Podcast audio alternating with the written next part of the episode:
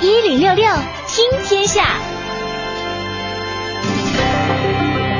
一零六六听天下。我们首先来看北京市气象台台长乔林说，北京本轮的强降雨之后啊，今年以来北京降雨量已经常年超过同期了。呃，截止到二十一号的八点，今年全市累计雨量已经达到了四百零四点八毫米，去年同期呢是二百六十七点九毫米，常年同期是二百六十五点二毫米。嗯，本月二十号呢，北京正式进入了七上八下的主汛期。未来北京地区降水是否还会继续频繁呢？那市气象局介绍，预计七月下旬，北京呢多冷空气活动，受其影响。多降雨天气，而在气温方面，七月下旬北京平原地区平均气温为二十七摄氏度左右。那预报显示，二十七号前后，北方地区呢还可能会有一次暴雨过程。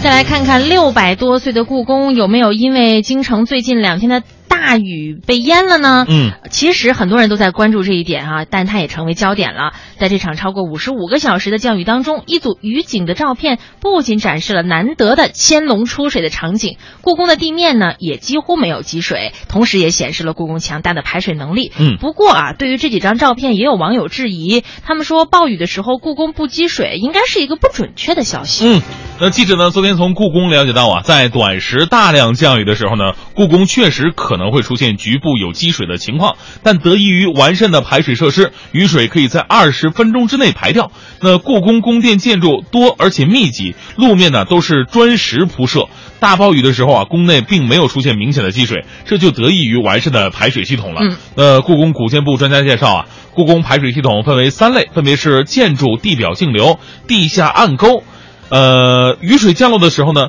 首先会顺地面的坡度流入房基四周的石槽明沟，或者直接通过前眼儿直接汇入到暗沟当中，最终呢是汇入到护城河。嗯。这个设计还真的是非常的巧妙啊。对，虽然说在很久很久以前没有现在这么高科技嗯的东西，但是那个时候人们用他们那个时候最高科技的这种聪明才智，是也是会呃把一些像建筑啊，或者说一些其他的设计方面呢，做得很完善、很精美的。嗯对呀、其实举个特简单的例子，就是在那个时候人嘛，没有那么高超的技术，嗯，包括设计方面都不会有现在这么先进哈、在力学啊没有那么嗯多呃呃研究。对呀但那个时候有很多大桥，一直到现在一千多年屹立不倒。还是有吧都江堰也是很伟大的一个建筑啊。是啊，对啊到现在仍然在用使用当中。是，我觉得只要你用心去做一件事儿，嗯这个事儿的质量，它就体现着很多很多的人文的力量在里面。包括现在我们也在倡导工匠嗯精神啊。哎呀，希望给我们后世能够传播更多的正能量吧。是的。我们继续来看一个，这个就不是正能量了啊。嗯最近呢，网传有一个男子恶意破坏长城的城墙，用手扒下一块之后呢，再用脚踹下一块，引发了哇网友的集体声讨。真是啊他可能是手疼脚也疼了啊，嗯想要这个撞一撞。随后呢，国家文物局给河北省文物局下发了督察单，责令河北省文物局严查此事。相关部门随后立案启动了追查。昨天呢，呃，记者从当地的公安局了解到啊，涉案的男子朱某主动到怀来县的公安局投案自首，其被处以行政拘留十天，罚款五百元。嗯，刚才我们还说那这个在古人呢，他们用心留下来的一些建筑作品呢，就是啊一直到现在仍然屹立不倒，这体现的是一种工匠的精神。但是这种工匠精神如果遭到人为破坏，他也扛不住啊。那据了解呢，该男子破坏的长城呢是怀来大营盘古长城遗址，属于明长城的一段。据了解呢，明长城是我国历史上工程质量最坚固、设计最科学、结构最完善、保存最完好、旅游价值最高的长城。但是由于位置偏远、开发不力等多种原因，那很多地方的长城都是被破坏严重。虽然是属地管理，但是管理难度较大。目前长城的保护仍然是个难题呀。嗯，我们仔细的想想嗯啊，长城它跟一些古代的院落。府地相比，它的维护确实是很难很难。是首先它在嗯野外，远对离人群；再一个就是它也有一定的长度，对，它跨地域了。对，嗯修缮起来确实是也很难的，但是我们还是要呼吁有关的部门啊，嗯一定要好好的、完善的去保障它，提上日程吧。而且这种破坏的行为特无聊，完全是一种损人不利己的行为。你把长城拿脚踹下来一块搬家里边，又能怎么样啊呢？而且你知道，他去踹人别人家的墙，他可能会被贬的，所以他嗯只能回去去踹长城，他以为不会有人管他。哎呀，希望如果以后再有这样的案例啊，抓到以后一定要重罚吧。是的，嗯。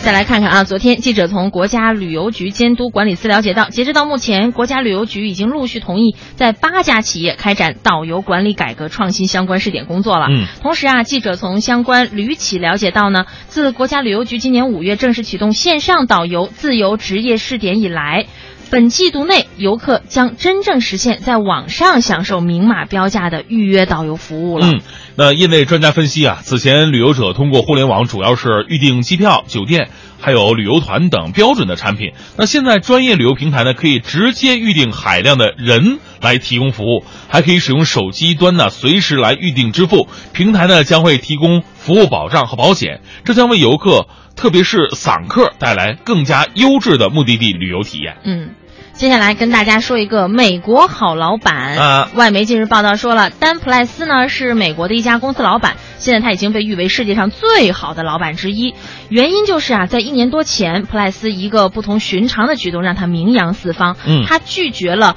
一百万美元的年薪嚯，而是把这些钱转给他的全部员工，让他们每个人都能够加薪一倍多。哎呀，一个公司是让一个人高兴好，还是让所有的人高兴好的？嗯老板显然选择了后 者。他是属于独乐乐不与众乐乐类型的。 对对对，所以让我想起了一句话： 领导，你在听吗？你在听这条，你在听这条新闻吗？别喊了，没有用了，我已经喊了三年 多了。你喊破喉咙也不会有人所以应的。告诉一个道理，世界上真的有一种好老板，嗯叫别人家的老板。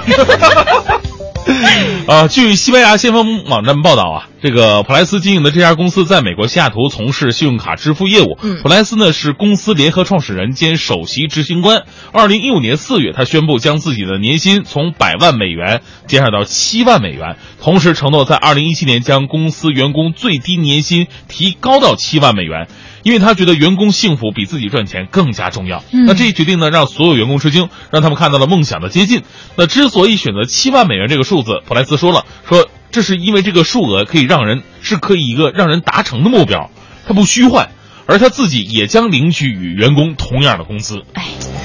在共同创业的时候啊，嗯大家肯定是要同甘共苦的。是，嗯，哎呀，所以这个跟咱领导喊没用，咱领导年薪也不是百万美元，就是吧啊他可能挣的还没你 多呢。是吧对，呃，一般咱们干一线的挣的还是比他们这些这个坐办公室的要强，这倒是事实。气死你们！ 太坏 了我。嗯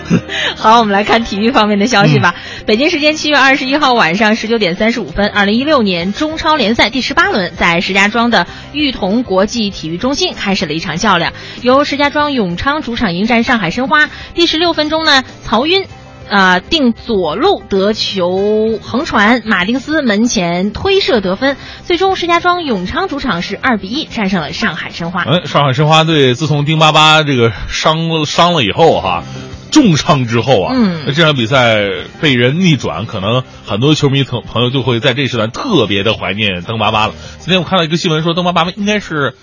呃，明年的三月份应该能够复出，那我们算一下，还有大半年的时间啊，呢。是他腿刚伤啊，是的而且是全断的那种啊，嗯，呃，太可怕了，哎呀，不求一定能回到赛场，只求他以后健健康康吧。是的。嗯，